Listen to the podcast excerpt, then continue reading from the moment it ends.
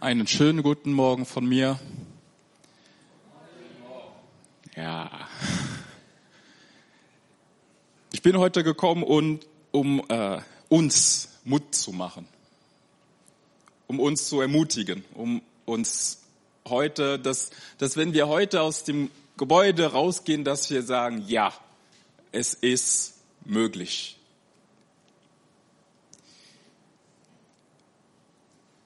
Wer manchmal schreibt oder mitschreibt, kann als Titel von der Predigt heute die prophezeite Erweckung schreiben. Wer glaubt, dass Erweckung wirklich geschieht? Also, dass es echt ist. Okay, nicht so viele. Wir kommen, wir kommen. Wer glaubt, dass es nicht nur in äh, Asbury oder in äh, Elfenbeinküste, sondern auch in Aachen, in deiner Familie, in deiner Stadt, in deiner Kirche auch passiert. Es wird ein bisschen mehr.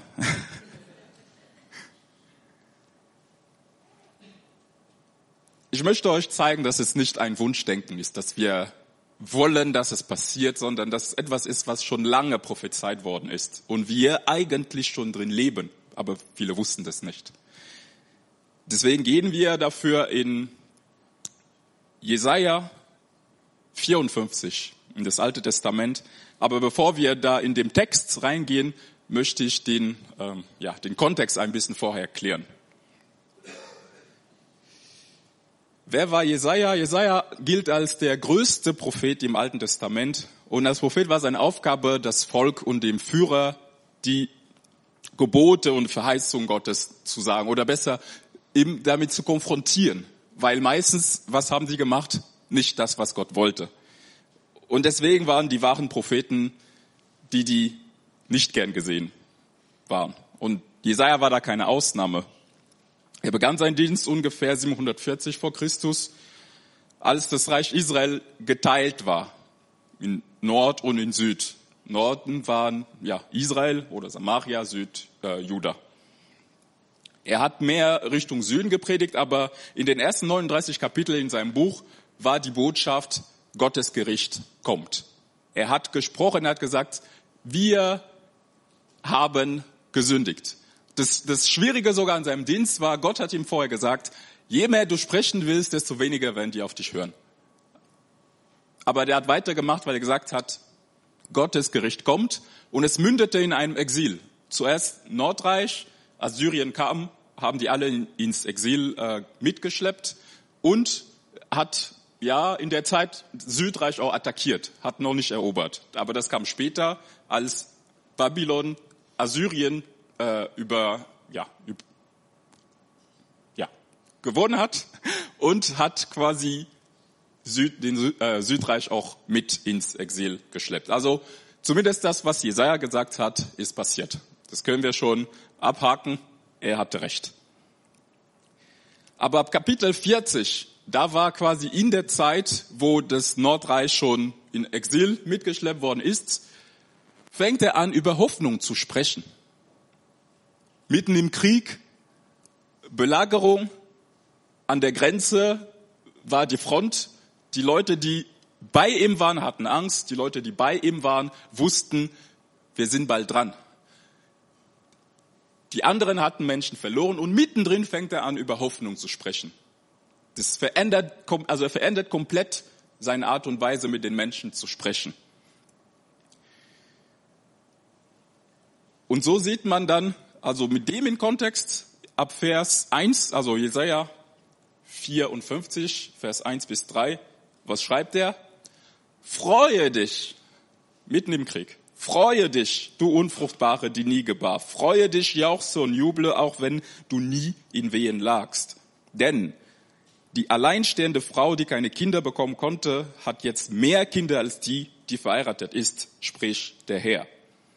Mach in deinem Zelt Platz, breite Decken aus, spare nicht, mach die Stricke lang, die Flöcke fest, denn bald wirst du aus allen Nähten platzen. Deine Nachkommen werden Völker beerben und verwüstete Städte wieder aufbauen. Also ich weiß nicht, wie es auf dich wirken würde in der Zeit. Auf mich würde es wie ein Schlag ins Gesicht wirken. Es geht mir schlecht, ich habe Leute verloren, Krieg ist an der Tür und dann kommst du und sagst, mach deine Zelte größer. Es wird alles gut. Aber wie konnte Jesaja das sagen? Warum hat er das gesagt in so einer Situation? Warum?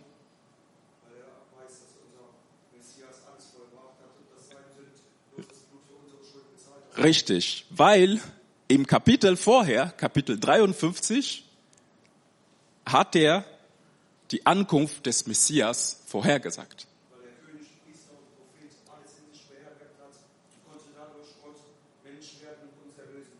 Er hat als einziger die drei Dinge beherbergt. Er war König, Priester und Prophet. Und dadurch feiern wir unser Messias. Dazu kommen wir noch. Jesaja 53, Vers 3 bis 5. Er wurde verachtet und von den Menschen abgelehnt, ein Mann, der Schmerzen mit Krankheit vertraut, jemand, von dem man sein Gesicht verbirgt. Er war verachtet und bedeutete uns nichts. Dennoch, er nahm unsere Krankheit auf sich und trug unsere Schmerzen. Und wir dachten, er wäre von Gott geächtet, geschlagen und erniedrigt. Doch wegen unserer Vergehen wurde er durchbohrt, wegen unserer Übertretung zerschlagen. Er wurde bestraft, damit wir Frieden haben. Durch seine Wunden wurden wir geheilt. Weil die Erhöhung des Gottesknechtes in Kapitel 53 stattgefunden hat, wird nicht nur Israel, sondern auch die Braut Gottes, seine Gemeinde, erhöht. Jesaja sprach zwar zu den Israeliten, aber seine Worten gingen über die Grenzen von Israel hinaus. Diese Prophezeiung erfüllte sich, wir heute wissen das. Die damals wussten das nicht. Diese Prophezeiung erfüllte sich, als Jesus am Kreuz starb und uns erlaubte, Gnade wieder zu haben, die Verbindung wieder zu Gott. Aber er hat die Menschen damals mitten im Krieg mit der Hoffnung, die wir heute haben, getröstet. Freue dich, du Unfruchtbare, die nie gebar. Freue dich, jauchze und juble, auch wenn du nie in Wehen lagst. Denn die alleinstehende Frau, die keine Kinder bekommen konnte, hat jetzt mehr Kinder als die, die verheiratet ist, spricht der Herr. Mach in deinem Zelt Platz, breite Decken aus, spare nicht. Mach die Stricke lang und die Pflücke fest, denn bald wirst du aus allen Nähten platzen. Deine Nachkommen werden Völker beerben und verwüstete Städte wieder aufbauen. Was ist das, worauf wir hoffen können, unabhängig von den Umständen? Die Erweckung.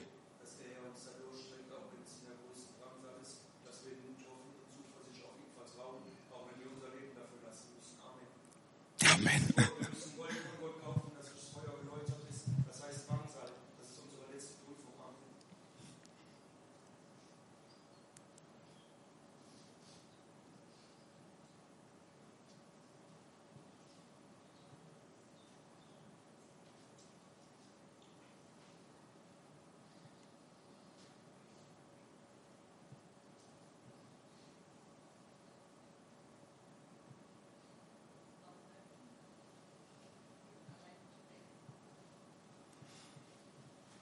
Was ist das, worauf wir hoffen können, unabhängig von den Umständen? Erweckung.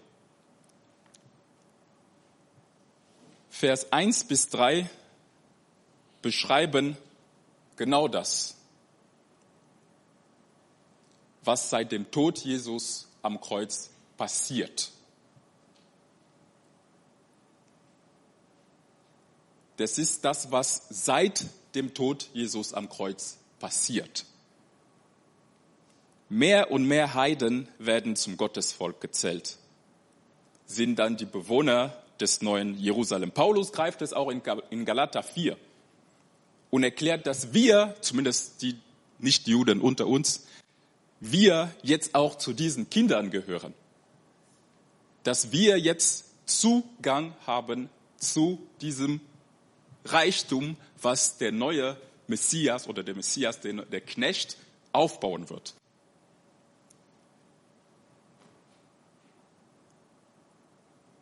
Glauben wir an diese Realität auch in Europa? Glauben wir, dass die schon damals verheißene Erweckung auch hier Realität ist? Ich denke, ein Großteil von uns glaubt wirklich nicht dran.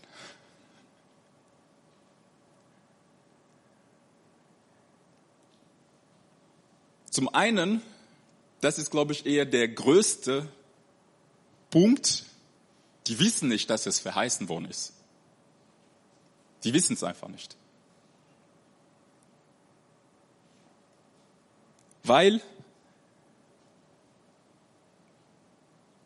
sie nicht wissen, dass es sowas gibt, denken die auch, dass es nicht möglich ist. Das ist einfach nur, weil sie es nicht wissen. Mehr nicht.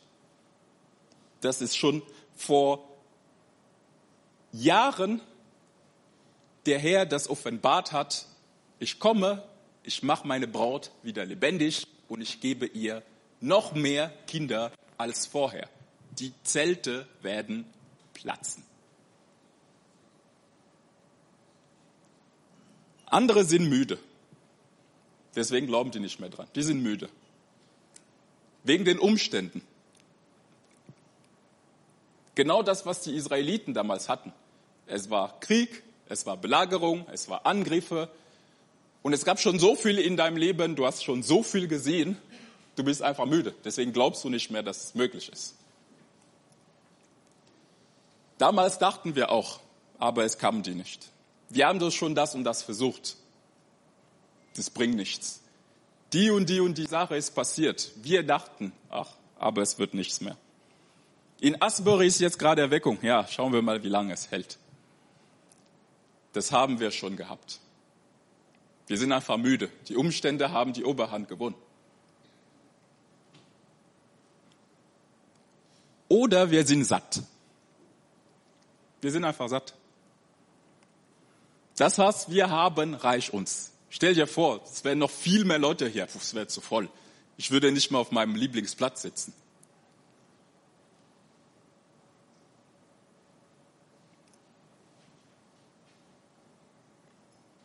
Das ist aber lange nicht, wozu Gott uns ruft. Und deswegen will ich heute nochmal dir Mut machen.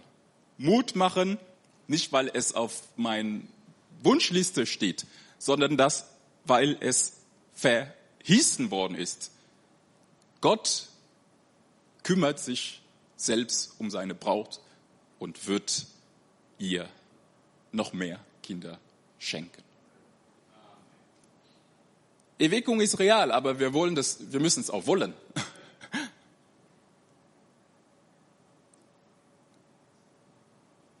Wie sollte sich Israel vorbereiten?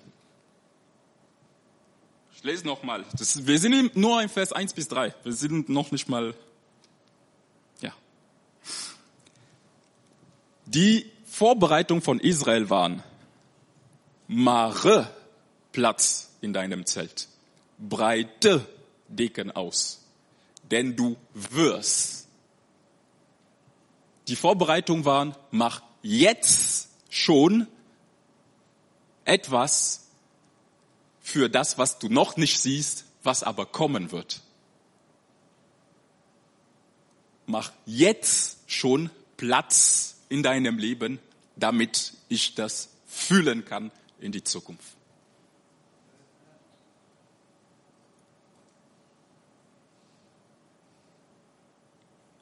Und das, was wir als Einstellung oft haben, ist, ich kümmere mich nicht um das, was ich nicht sehe.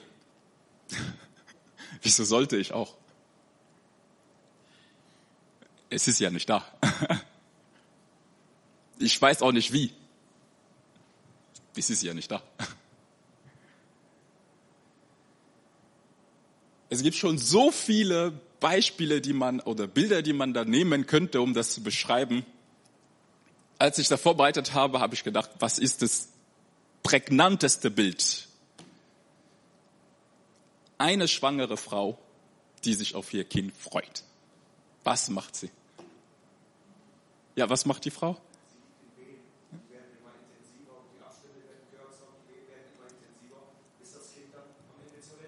Das ist aber schon am Ende. Am Anfang sie bereitet ein Zimmer für das Kind. Sie ruft Leute und sagt, oh, ich bin schwanger, bereite schon, äh, wie, wie nennt man diese Wickel, Wickelkommode, genau. Das müsste ich wissen.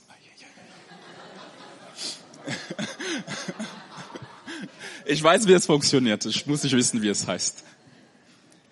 Die bereitet sich vor. Sie sieht das Kind nicht mal. Sie weiß nicht mal, ob es am Ende gut endet. Also da muss man auch ehrlich sagen, das kann keiner dir am Anfang sagen. Aber sie freut sich schon, weil sie gehört hat, es kommt was. Sie macht ein neues Zimmer, wenn sie es kann, auf und bereitet die Sachen drin, die kauft Klamotten, die geht durch die Stadt und träumt, oh, das wäre schon so süß. Und dann kommt sie nach Hause mit 30 Sachen, die unnötig sind. Das ist ihr, ihre Einstellung.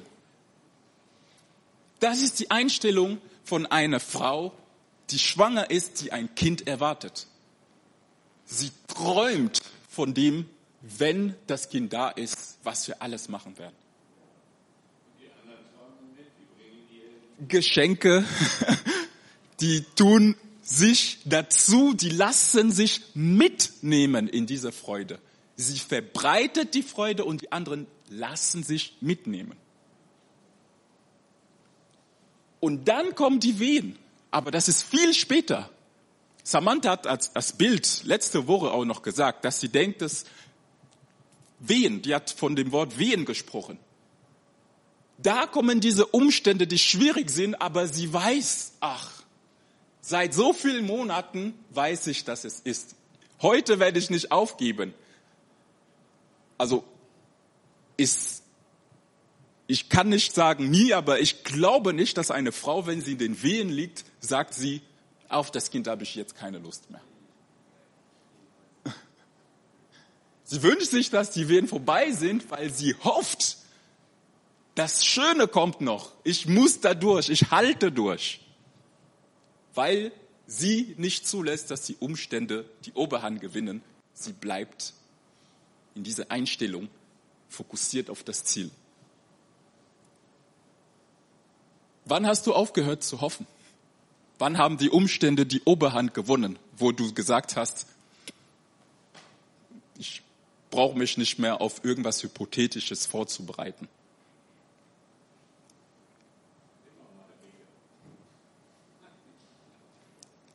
Ich bin heute hier, um zu sagen, die Geschichte ist nicht zu Ende.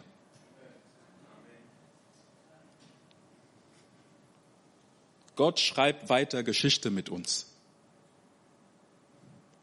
Er ist am Werk und es ist seine Braut und er will sich und er hat versprochen, sich darum zu kümmern.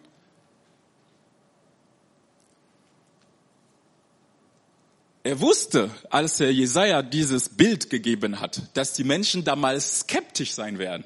Es sieht nicht gut aus. Und was hat er gemacht? Den ganzen Rest vom Kapitel, ab Vers 4 bis Vers 17, hat er gesagt, ich zeige dir meine Muskeln. Ich zeige dir, dass ich das kann. Und ich sage dir warum. Vers 4 bis 8.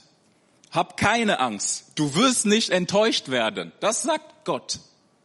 Hab keine Angst, du wirst nicht enttäuscht werden. Schäme dich nicht, denn du wirst dich nicht lächerlich machen. Die Schande deiner Augen wirst du vergessen und nicht mehr an deine Schmach der Witwenschaft denken. Denn der Schöpfer ist dein Ehemann. Sein Name ist der Herr, der Allmächtige. Er zeigt, ich kann das. Glaub mir. Ich bin der Allmächtige. Was heißt der Allmächtige? Er kann alles. Er hat alle Macht. Er, der, Is der heilige Israel, ist dein Erlöser. Er wird der Gott der ganzen Erde genannt. Der Gott der ganzen Erde ist für dich da.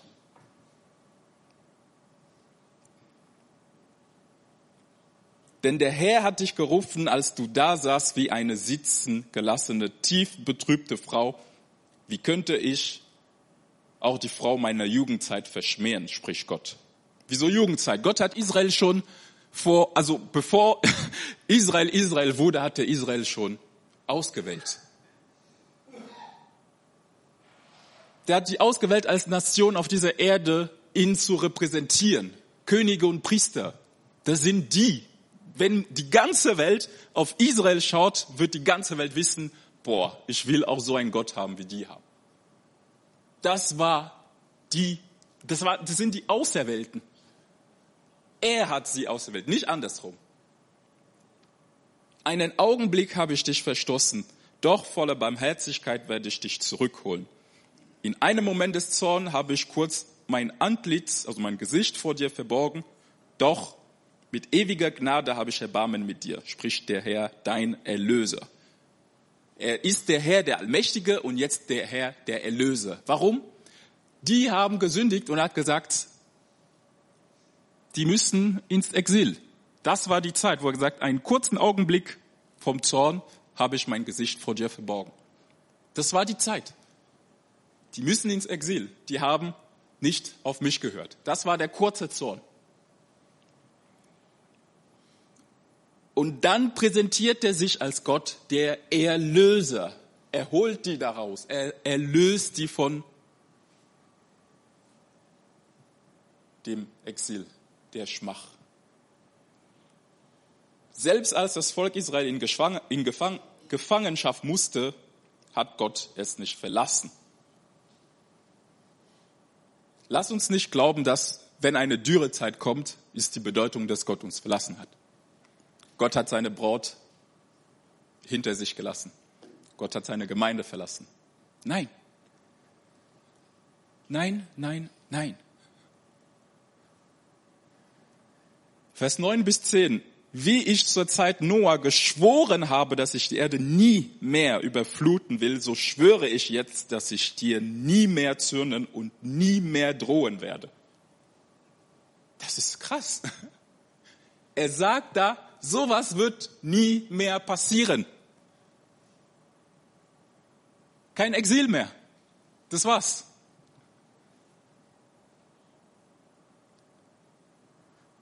Auch wenn Berge weichen und Hügeln beben, soll meine Gnade nicht von dir gehen. Kein Amen.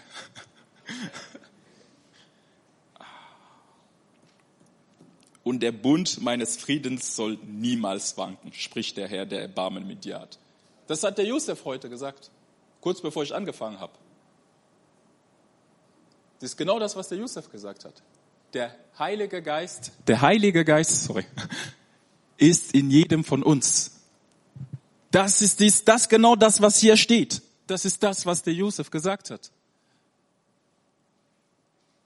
Seine Gnade wird nie mehr von dir weichen.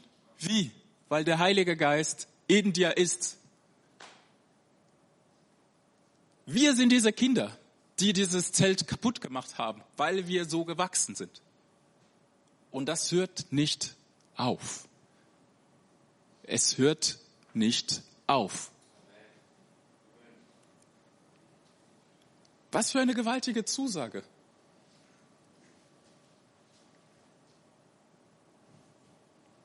Vers 11 bis 17. Du Elende, von Stürmen gebeutelte, du Ungetröstete. Ich werde deine Mauern auf Edelsteine stellen und dich auf einem Fundament aus Saphiren wieder aufbauen. Die Türme deine Mauern baue ich aus funkelnden Rubinen, deine Tore aus leuchtend roten, schimmernden Steinen und dein ganzes Stadtgebiet aus kostbaren Steinen. Alle deine Bewohner werden Schüler des Herrn sein. Halleluja und in großer Zufriedenheit leben. Du wirst dich auf Gerechtigkeit gründen, Bedrückung und Schrecken werden Fan von dir sein, sodass du nichts zu fürchten hast. Der Herr wird höchstpersönlich seine Braut zu einem nie dagewesenen Glanz verhelfen. Er wird die Kinder seine Braut persönlich lehren. Oh. Ich stelle mir vor, ich saß da und der Jesaja spricht, dann würde ich sagen, was redet der? Was redet der? Wir haben gerade einen Angriff, unsere Fronten stehen unter Beschuss und das sagst du jetzt? Und heute ist es so verständlich, weil wir darin schon leben, mit dem Trost, was ausgegossen worden ist vor über 3000 Jahren. Der Heilige Geist ist in dir.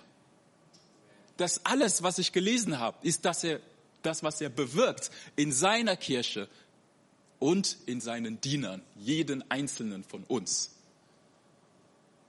Wie werden wir belehrt? Durch ihn, höchstpersönlich. Das ist gewaltig. Ich weiß nicht. Das, das, ja.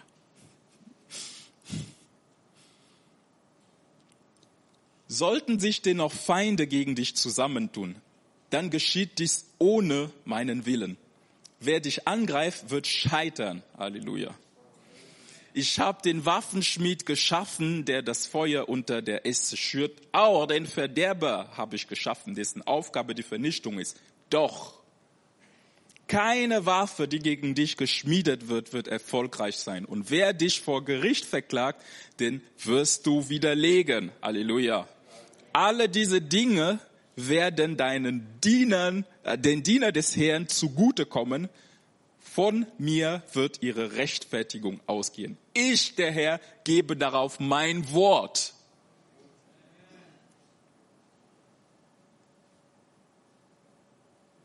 das, das, eigentlich müsste es schon reichen, dass es so ausgesprochen wird. Das muss man gar nicht mal kommentieren.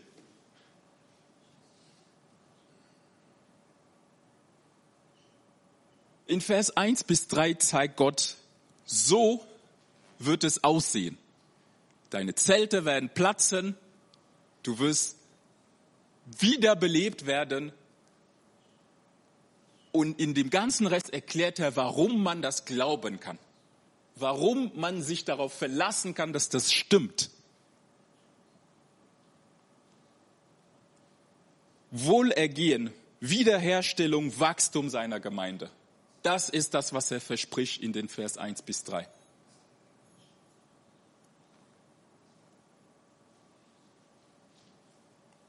Lass uns hier in Aachen die Hoffnung nicht verlieren.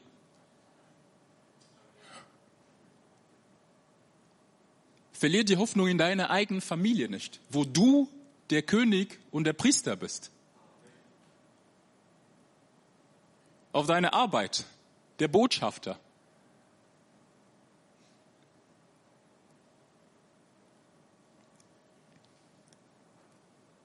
Egal wie die Umstände sind,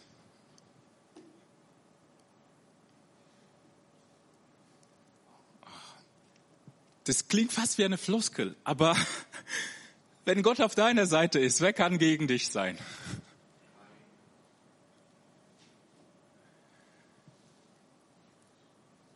Wieso haben wir aufgehört zu träumen, dass es möglich ist?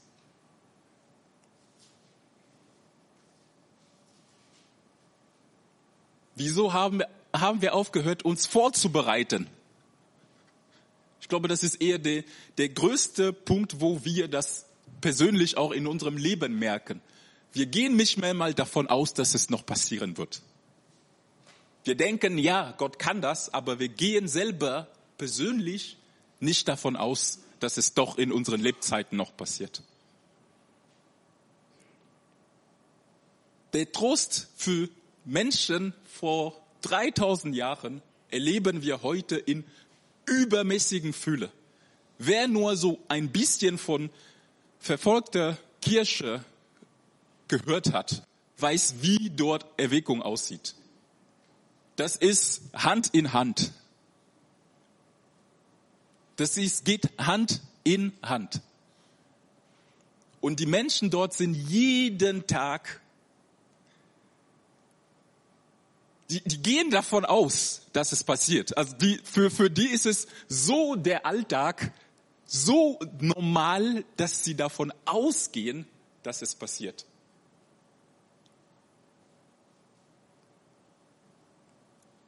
Lass uns wieder aktiv warten, würde ich das nennen. Wir warten auf dem Herr. Haben wir gesungen? Es liegt Kraft in dem Warten auf dem Herrn, in dem Warten auf dem Herrn. Vielleicht versteht ihr jetzt, was es bedeutet. Es liegt Kraft in dem Warten auf dem Herrn. Wie warten wir an, an dem, auf dem Herrn und es, und es gibt Kraft? Wie? Wie? Lass uns wieder aktiv warten. Ich erkläre ein bisschen, was ich mit aktiv warten meine. Erstens, woher kommt diese Kraft? Dadurch, dass wir daran glauben, dass Gott auch kommt. Die Kraft kommt nicht dadurch, dass wir warten. Das ist nicht das Warten, was Kraft gibt. Das, was Kraft gibt, ist, weil wir wissen, das Warten hat ein Ende. Das ist das, was Kraft gibt. Das ist das, was Hoffnung gibt. Es ist wie du sagst, oh, ich lege mein Essen in den Ofen, ich drehe den Timer, 12.30 Uhr, muss es fertig sein und das gibt mir Kraft. Nein, das, was Kraft gibt, ist, weil du weißt, um 12.30 Uhr wirst du essen. Deswegen wartest du. Aktiv warten heißt unsere Einstellung ändern. Das heißt unsere Einstellung ändern.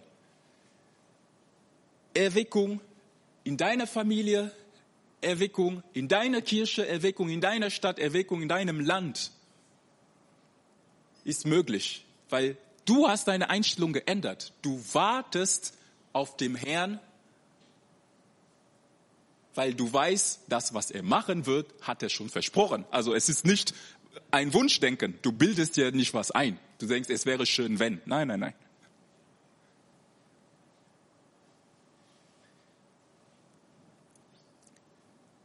Er wird sich selber um den Aufbau und den Schutz kümmern. Das hat er von Vers 4 bis 17 schon ich würde nicht sagen eloquent, sondern so eindeutig gesagt. Das ist nicht das, worum wir uns Gedanken machen sollen. Er hat uns eine Aufgabe gegeben. Wir sollen uns vorbereiten. Und so können wir auch aktiv warten, uns vorbereiten, unsere Zelte vergrößern, weil etwas kommen wird. Also er hat Aufgaben gegeben für jetzt, für etwas, was später kommt. Wenn du geschafft hast, deine Einstellung zu ändern, ja, ist vielleicht falsch ausgedrückt.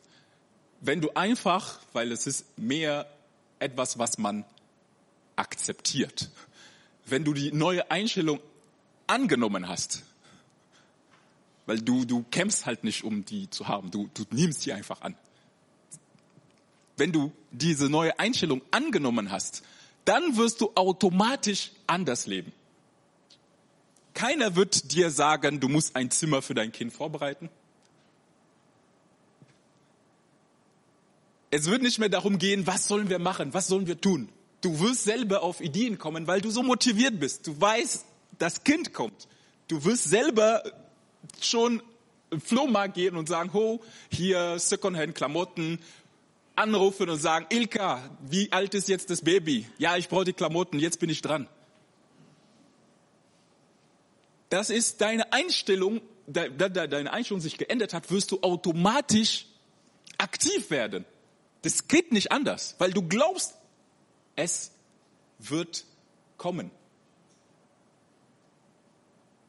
Wir werden nicht mehr darum diskutieren, ja, äh, damals haben wir das und das gemacht, heute, ja, wir müssen was. Der André hatte letzte Woche auch darüber ges gesprochen. Das, was wir letztes Mal, also früher gemacht haben und heute vielleicht nicht funktioniert, es kann sein, dass es für früher geklappt hat.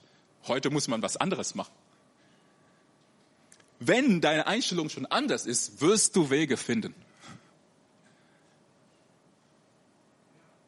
Du wirst kreativ sein.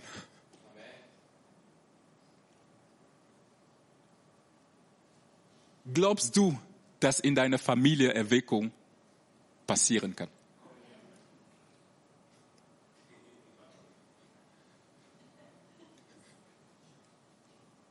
Glaubst du, dass in der FCG Aachen Erweckung passieren kann? Glaubst du, dass in der Stadt Aachen Erweckung passieren kann? Glaubst du, dass aktuell im Moment, wo wir jetzt reden, Erweckung auf der Welt passiert?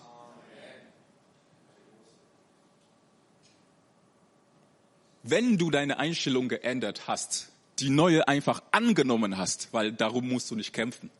Du nimmst das, was dir zugesprochen wurdest, an, dann wirst du wie diese schwangere Frau sein und sagen, ich mache jetzt Platz für das Neue, was kommt.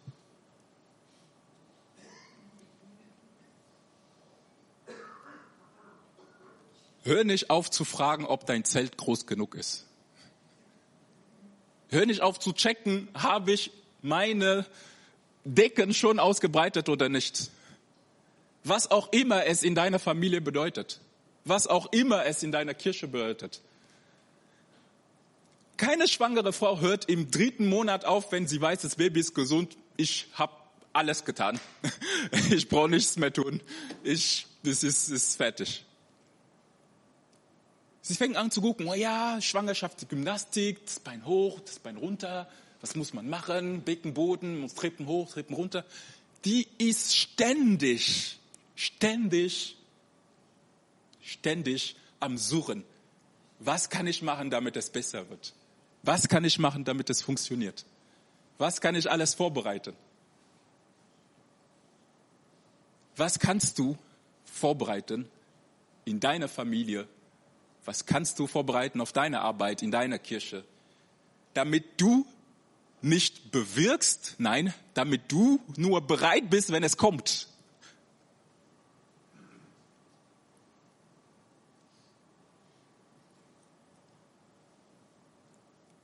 In der, ja, der, in der ersten Kirche, als der Heilige Geist ausgegossen wurde, kann man da sehen, was die Vorbereitungen sind, die sie da getroffen haben. Beten, Brot teilen, Gemeinschaft. Das sind die Sachen, die sie täglich gemacht haben. Und als der Heilige Geist kam, kamen die Menschen von allein. Also das sind nicht die, die, äh, äh, äh ja, ich weiß nicht. Die Menschen kamen von allein. weil die in der Vorbereitung waren. Die wussten in ihrer Zeit, was sie zu tun hatten. Eine betende Gemeinde, Gemeinde in der Kommunion, also in der Gemeinschaft. Wie sieht es bei dir persönlich aus? Wie bereitest du dich vor für die Erweckung in deiner Familie? Wie bereiten wir uns als Gemeinde für die Erweckung in unserer Gemeinde? Wie bereiten wir uns vor in der Stadt mit anderen Gemeinden in der Wirkung in unserer Stadt? Ich bin heute hier gekommen, um zu sagen, die Geschichte ist nicht zu Ende. Es ist nicht meine Hoffnung, es ist nicht mein Wunsch, es ist das, was Jesus gesagt hat und prophezeit hat schon vor über 3000 Jahren.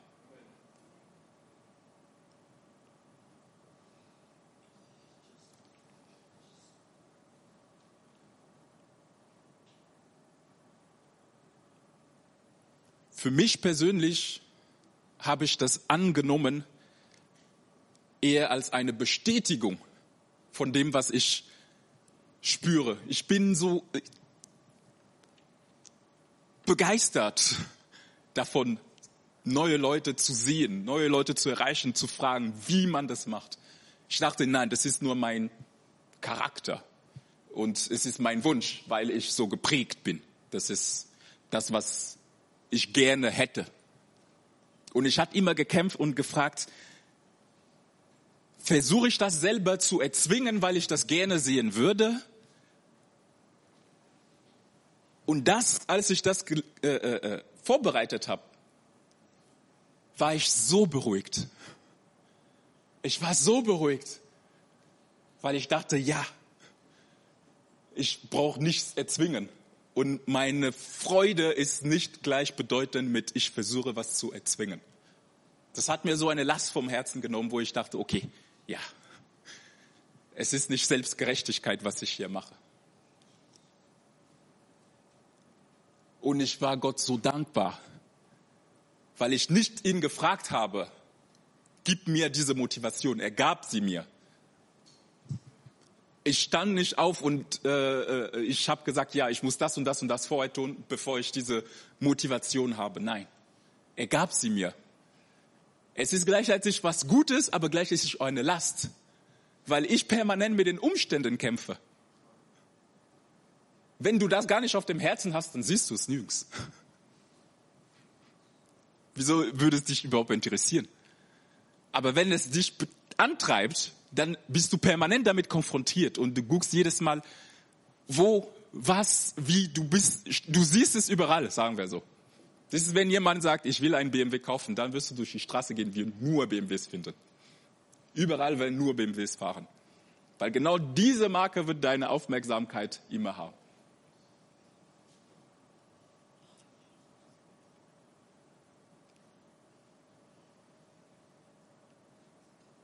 Ich bin froh, dass die Geschichte nicht vorbei ist. Ich bin froh, dass ich das nicht erzwingen muss, dass ich diese Last nicht auf meinem Herzen habe oder diese Last niemand aufbürden muss. Ich bin froh, dass nicht jeder so ist wie ich. Weil es bestätigt mehr und mehr, dass es nichts mit mir zu tun hat. Es, dreht, es geht nicht um mich, was ich gerne hätte. Und ich bin froh, wenn ich mal nicht im Licht bin. Weil ich weiß, es ist nicht, was ich bewirkt habe. Dann kann ich stolz sein, dass Gott was gemacht hat. Nicht, ich stand zu oft da vorne. Und das war was ich gepusht habe. Und ich werde nicht aufhören, darüber zu reden und euch zu stören damit. Weil eine schwangere Frau Freude hat. Sie redet darüber mit jedem, auch wenn du es nicht siehst. Hast du meinen Bauch schon gesehen? Siehst du, da ist ein Fuß. Ich wollte diesen Fuß nicht sehen. Da ist ein Fuß. Fass mal an. Okay, schwangere Frauen machen das nicht, aber Weil diese Hoffnung ist das, was wir haben, ob wir daran glauben oder nicht. Diese Hoffnung haben wir. Und wir dürfen unsere Einstellung ändern, um genau die, die, diese Hoffnung zu leben. Wir haben die, aber wir leben die nicht. Wir dürfen, wir dürfen. Lasst euch nicht davon unter Druck setzen. Seht es eher als eine Motivation zu sagen, ich will es wieder erkennen, spüren, sehen, was auch immer. Das ist als, als, als, als, als es dient als mutmachend. Ihr sollt nicht sein wie ich. Bitte nicht. Ich liebe es, wenn ich mit Leuten spreche, die nicht so denken wie ich. Das hilft mir zu wissen, ob ich die ganze Zeit nicht falsch gedacht habe. Ich liebe es. Weil sonst, wenn ich immer, ich habe das Gefühl, ich rede immer mit mir selbst. Also das, das kommt nicht dabei raus. Lass euch ermutigen heute, meine Brüder und Schwestern. Es ist möglich. Erweckung ist möglich. Amen. Vater, ich danke dir, dass du ein Gott bist, der sprichst der schon gesprochen hat und dass es in Erfüllung kommt. Dass du nicht aufhörst, Geschichte zu schreiben, bloß weil wir nicht denken, weil wir denken, dass die Umstände die Überhand gewonnen haben. Weil, weil Krieg ist, geht es nicht.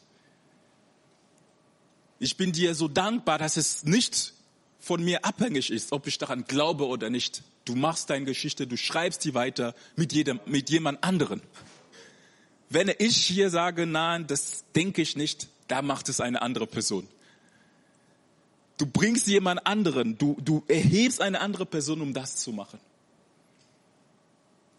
Und mein Gebet heute, das ist, dass ich Teil sein will dass ich das sehen will, dass ich, dass ich mitgenommen werden möchte, wenn das passiert, dass es nicht an mir vorübergeht. Und ich möchte meine Geschwister segnen mit dem Mut, dass du ein vertrauenswürdiger Gott bist. Dass das, was du sagst, auch stimmt. Und du sprichst zu uns und du sagst, mache deine Zelte breit. Denn du wirst aus allen Nähten platzen. Und das ist das, was ich glauben will. Ich will, dass du mir hilfst, meine Einstellung zu ändern, dass ich das glaube, dass ich das verinnerliche, so dass es von innen heraus ein anderes Leben, eine andere Art und Weise zu leben hervorkommt. Weil ich innerlich weiß, ja, ich bin schwanger und äußerlich rede ich drüber. Mache mein Leben anders, weil ich weiß von innen heraus, da kommt was.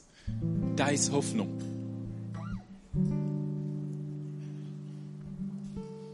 Ich will es von meinem, ich will das beten über mein Leben. Dass ich das glaube, weil es ein Zuspruch von dir ist. Dass ich ein Kind von dir bin, dass ich gesegnet bin und dass ich in deinen Wegen wandeln darf, was du vorbereitet hast.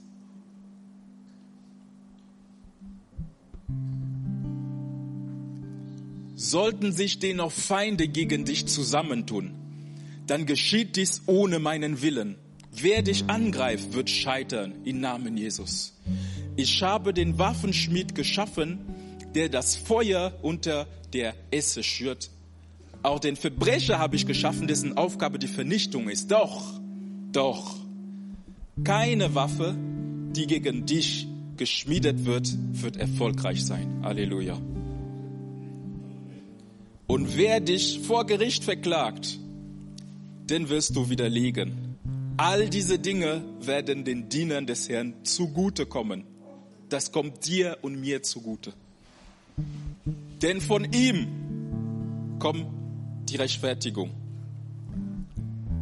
Der Herr gibt darauf sein Wort. Amen.